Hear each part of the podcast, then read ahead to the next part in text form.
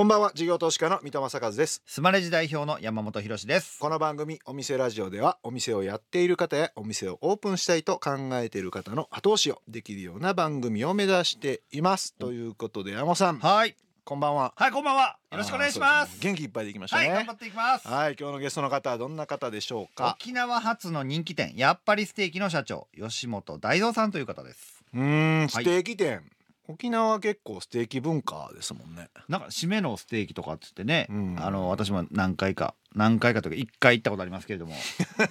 なんでちょっと今見え張ろうとした すいません申し訳ございません。一回だけ行ったことあるんですよね。一回だけです。うん。俺は締めのステーキは二回は行ったことあるわ。ま変わらんでうん。いやすごいですよやっぱりステーキさん、私ももう沖縄よく行くんでもう、ええあちらこちらで拝見をしてて、ええ。実はね入ったことないんですよね。あ私もなんです。見たことあるんですけど。うんで超気にはなってたんですよね、で結構店舗数増やしてるから、うん。なんでそんな感じで増えてるのかなっていうのはものすごく関心事だったあの全国ですもんね。うん。全国に90店舗ぐらい今あるうん。みたいなすごいですよね株式会社ディーズプランニングの代表取締役吉本大蔵さん登場です。さあお店ラジオオープンです。ゲストは株式会社ディーズプランニングの代表取締役吉本大蔵さんですどうぞよろしくお願いしますはい、よろしくお願いします。やっぱりステーキグループの吉本です。今日楽しみにしてきました。よろしくお願いします。ありがとうございます はい沖縄でオープンされたというはいところで、あの最初のおこのやっぱりステーキが始まったところからちょっとお伺いしたいなと思うんですけど、はい。もともとあれなんですよねあのー飲食系とかレストランされてたとかなんか修行長らくしてた、そういうことじゃないんですよね。そうですね。まあ修行してたわけじゃないですけど、基本的には飲食業に携わってる？ププロデュースの方コンセプト考えたりとか、それを現場に落としたりとか、どういうお客様集めたいのかとか、はいはい。どれぐらいのね売り上げ欲しいとかもありますし、価格帯どうだっていうのを提案する仕事もやってるので、コンサルやってた方がリスクもなく儲かる感じですけど じゃあ自分でやろうみたいになったのはなんかきっかけがあるんですか、そうですね、まあ、自分独立したのが40歳なんですけど、はい。40ちょになる前かな？たまたまコンサルをずっとやってる会社があったんですよ。レストランあったんですけど、うん。そこが機材も入れ替えたばっかりなのに建て壊しになるってことで、そのレストランオーナーさんがもうせっかく5年ぐらいお世話になったからもう機材全部持ってっていいよってことだったのでじゃあもう独立した方がいいかってことで開けたのがやっぱりステーキですかね。へええじゃあそのやっぱりステーキをやろうと思ってなんかいろいろ作ったんじゃなくってなんか流れでやりましたみたいな感じなんですか？そうですね、まあ、沖縄のね現状を知ってはいるので何が必要なのかって考えた時に、あの当時ステーキに詳しいのかっていうとそんな詳しくはなかったんですよ。ただ僕アメリカに留学してる時代があって、うんその時に食べてたお肉が赤身の塊肉。うんうん。でも沖縄でねステーキ食べに来たって薄いステーキ多かったんですよ。わらじみたいな。まあなんかサーロインっぽいやつでペラペラのみたいな。はい。あれで食べてたんだけどやっぱ自分が納得いってなかったから納得いかないならそういうステーキ屋さん作った方がいいんじゃないかってことで、うーん。はい。で始められて。そうですね。沖縄は結構ステーキ自体はなんていうんですか浸透しているっていうか皆さんよく食べるんですか？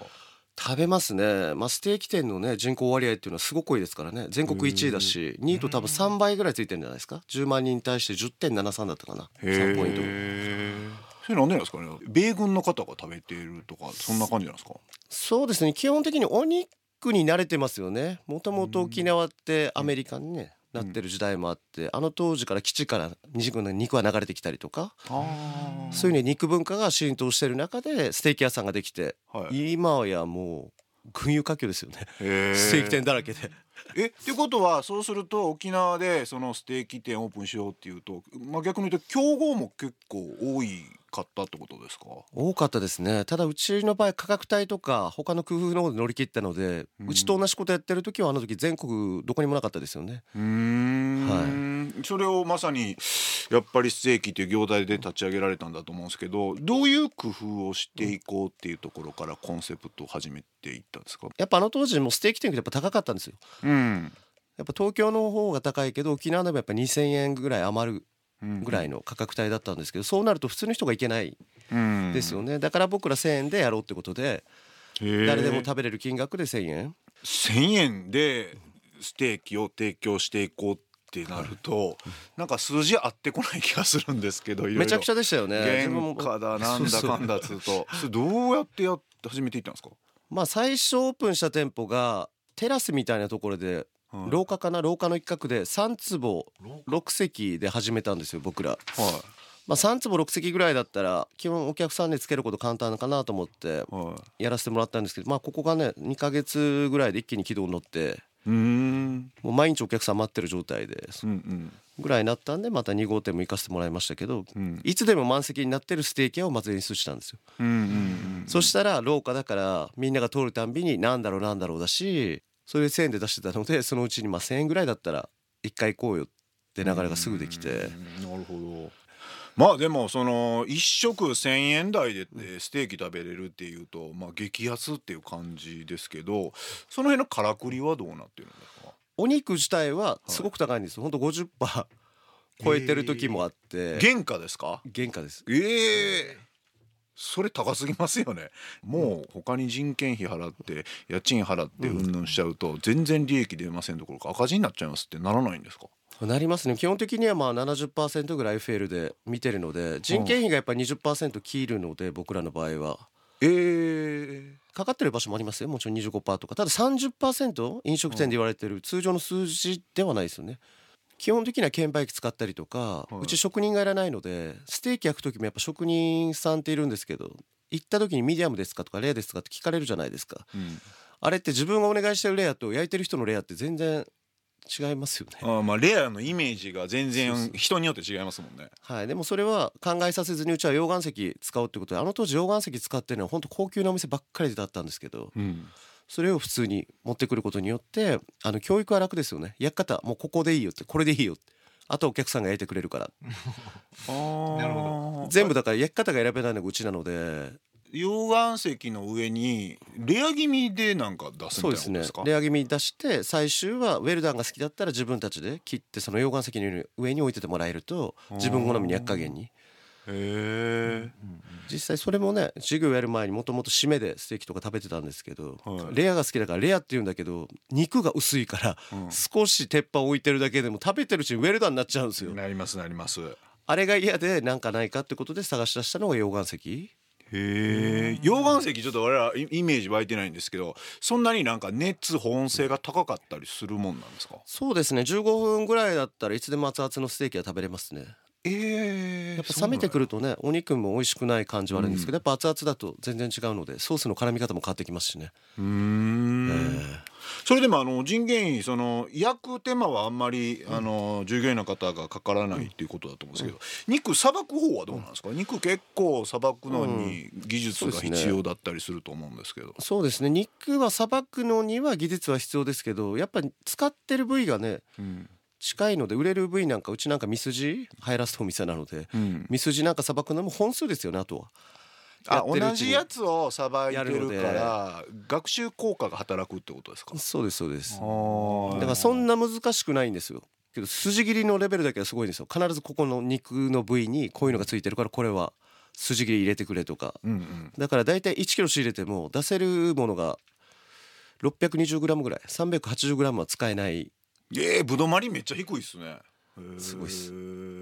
だからそれでも含めて原価が高いってことそうですね。ねまあそれ薄利多売でお客さんがかなり入るのでどうにかしてるっていうのは強いですけど。へえそれでもあの50%で原価だ人件費が20%で FL70% だったとするとこれ FL で言ってもなんか業界的にはやっぱまだ高いなって感じじゃないですか？高いと思います。1000%ぐらい、うん。その分あの借りる場所とかねそういうところの家賃比率はは通常10%ぐらいで見てますけどうち5%ですねい。えまあ大体見たらこのお店これぐらい売り上げるなっての分かるんですよはいはいはこのお店800万だなとかい。うん。大体もしかしたら650ぐらいかなと700ぐらいの間かもってなるとそこから逆算していくんですよ物件見に行く時にへえ。家賃高かったらもうやらないのでえ5%って異常に安いと思うんですけどそれはなんか工夫があるんですか？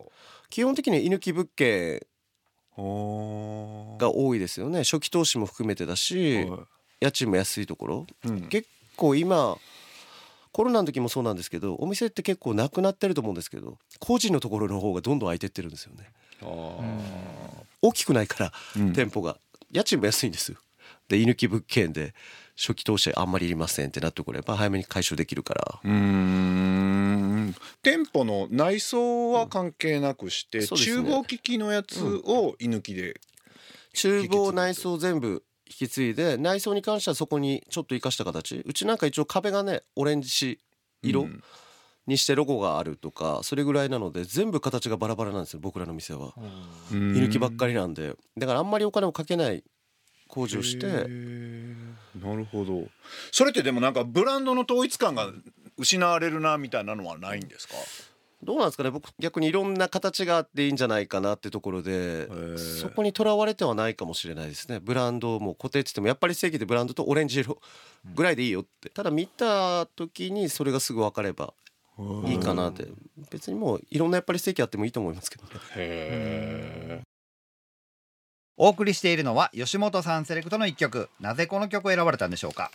はい僕アメリカの方留学したんですけどちょうど中学生ぐらいだったかな？時に「トップガン」見てトム・クルーズ見てズ。高校卒業してアメリカに行くってその時に決めてえー、中学生の段階で。えー、じゃあもう人生を決めた一曲というかね映画、はい、はい。なるほど。ありがとうございます、はい、お送りしたのはケニー・ロギンスでデンジャーゾーンでしたそれ、えっと、先ほどおっしゃってた400売る500売るって大体わかるの大体ってどうやって計算していってるんですか？どうなんですかね。今うち自体ももう90店舗弱ぐらいあるのでいろんなお店見てきて、まあ感覚っちゃ感覚ですよね。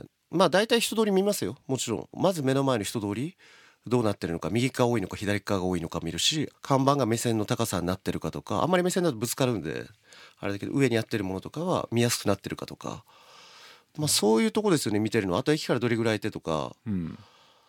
駅からどどれぐらいがちょうどいいとかあるんですか？僕ら15分ぐらい。へえ駅から離れれば離れるほど家賃安いのでそうですけど それででもどうやって集客が家賃が安いってことはもうどう考えても他に比較すると相対的に人通りが少ないとかまあうん。売り上げ上がりにくい区画になってるとか、形になってるとかうん。っていうことじゃないですか、そこの差はどうやって埋めてるんですか？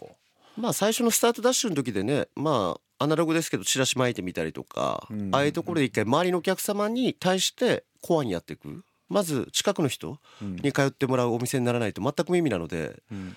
まあほんと 300m 以内ぐらいで集中的になりますよね最初は。300m のエリアにバンバンポスティングするってことですか？ポスティングやったり1キロの範囲だったりとかうん。東京はちょっと違うんですけど地方はねやっぱ東京みたいに電車事情っていうかうん。インフラがね整備されてない場所もあるので100%車とかね。そういう場所は駐車場が何台とか、駐車場があるかないかでも大体売り上げ分かりますからね、僕らの長野にもお店あるんですけど長野の安曇野はドア開けたら田んぼですからね。何にもないんですよ。でも県道なので皆さんがいつも通る道うん。にあるからやっぱそれに入ってますよね。えそれって客層ってどういう客層なんですか、これはもう県によってバラバラですけど。まず最初のその沖縄で始めスタート始まっていた頃ってどんな客層の方一、人が多かったですね。僕一人で入れるステーキ屋さんってことでカウンターを先に置いたので、うん。で回転も早いんですよね。一人来るので。でさらにねあのテーブル配置が楽になりますよね。カウンター置くと、そうですいませんで1個だけずれてもらっていいですか？とか2名入っててカウンターが11とか中途半端にあると、だからその席の利用率が上がるってことですよねそうですねまあうん回転率で一番売ってる時が1日37回転？24席で37回24転席。ラーメン屋の回転数ですよね、ラーメンみたいにステーキをね手軽にしたいっていうか、1,000円ぐらいだったら今日食べに行こうかとかなってくれればいいですけどね。ラーメンだったら結構あるじゃないですか、昼食べて夜もラーメンって人いますけどやっぱステーキ業界だと昼ステーキ夜ステーキはいないですからね。いやそうですよね、昼間のステーキっていうのもあんまり需要があるようなイメージがなくってやっぱ夜に偏っちゃわないのかなと思ってたんですけどそれって平準化結構されてるもんなんですか？そうですね。逆にサラリーマンの人がお肉を食べたら元気になるとかなるとプレゼン前に来たりとか気合い入れるためにニンニク入れれないかニンニク入れたら臭くなるかみたいな問題も出てくるから、なんか遠慮されそうな気がするんですけどそうでもないですねじゃあ。そうでもないですかね。ね僕らソース自体がね15種類ぐらいありますからね。少ない店でも10種類ぐらいあるので、ニンニクダメだったらこれ食べてくださいとかうん。いうチョイスができるので、そう普通でもステーキ屋さんだったらこのうちの作ったこのソースを、と肉とのこの相性を楽しんでくださいみたいな感じじゃないですか、そういうのはうん。あまりこう訴求した感じのメニュー構成じゃないんですか、全くしないですね。逆にそれをなくしたのがいいとこなのかなと思いますけど。えなくしたの？自分がまあシェフだったらこういうふうに食べてほしいって思いがあるけど、僕らがやるのはもうこのレアまで焼き上げてあとは好きなように食べてくださいなので、うん。特に沖縄なんか A1 ソースってご存知です？A1 ソースってなんかローカルソースというかあの酸味があるやつ、もう A1 ソースと塩コショウぐらいだったんですよどのステーキ屋行っても。まあそれでソースを増やそうと思って創業からもう10種類ぐらい。そんだけソースやったらまたこれ原価率上がっちゃうよねっていう議論にはならないんですか？なるなりますよね。今調味料も全てあるし。あと在庫の管理も面倒くさいし、ほなんか。もう管理が大変ですよね。やっぱ相当量なくなるけどやっぱ一個一個ソース洗ってねまた詰め替えしたりとか。それまた人件費上がるなとかなんかそういう感じでへ減らしていく方向にはなんないんですか？まあそれは暇な時間に補助してくれって話なのでやっぱお店って大体潰れるところって暇な時に暇なことしてるんですよね。えー、それどういうことですか？何もしないってことですね。僕らっあてー。ステーキだけど今なんか暇な店もありますよ。うん。ランチ入るじゃないですか。そしたらランチの後からまたディナーまでアイドルタイムはそんなにお客さん入んないけどその間に準備することがいっぱいあるんで今のソース補助しましょう。あとお肉ほやりましょうって。うん。あんまり暇な時間がないんですよ。人がいない割にはもう丸々働いてもらってるからそこで結局売り上げがのぼ上がってくると人件費率はどんどん下がりますよね。うん。一番すごい時って人件費12%って店がありましたからね。